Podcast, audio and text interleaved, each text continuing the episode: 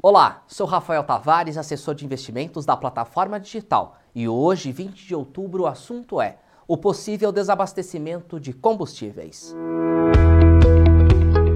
Meu negócio, day by day.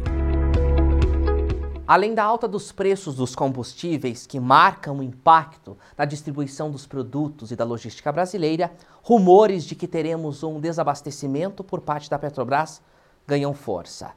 A Petrobras confirmou que não poderá atender todos os pedidos de fornecimento de combustíveis para novembro, que teriam vindo acima de sua capacidade de produção, já que, na tentativa de segurar os preços, os donos dos postos de combustíveis se anteciparam.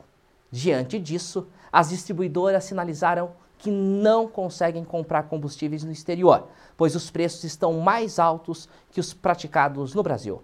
O país nunca produziu o suficiente para o mercado doméstico. Isso faz com que ele mesmo ajude a aumentar a demanda global, já que também faz da Petrobras uma compradora. O Instituto Brasileiro de Petróleo e Gás, IBP, solicitou alinhamento de preços com o mercado internacional e sinalizou que uma clareza sobre o tema é necessária para atrair o investimento de agentes econômicos para a ampliação do parque de refino brasileiro. Mas os impactos já começaram tanto para os reflexos na bolsa, que fechou em queda, quanto também nas ruas.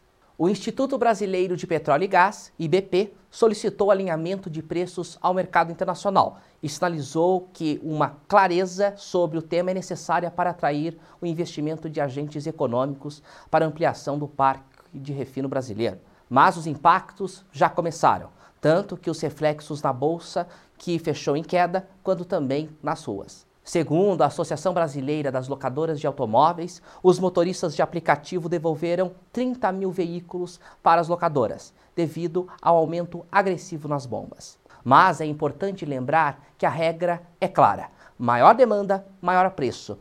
E esse ajuste será repassado para todos os produtos e serviços. Assim, os rumores acirram ainda mais o desenrolar de uma possível greve dos caminhoneiros, que já não concordam com a política de preço da estatal, muito menos com uma falta de diesel nos postos. A classe já sensível respinga em todos os nichos, já que a economia nacional se move através das rodovias do país. Agora, o que resta é o governo agir, mas sabemos que qualquer ação não será boa para os dois lados, pois se reduzir os impostos, teremos menos arrecadação e um rombo maior nas contas públicas. E na contramão, se não houver ajuste, a situação econômica pode aumentar ainda mais a atual pressão inflacionária. Vamos ver as estratégias que ocorrerão. Conte com o Daicoval. Dúvidas, sugestões, deixe nos comentários e acompanhe nossos conteúdos. Meu negócio, day by day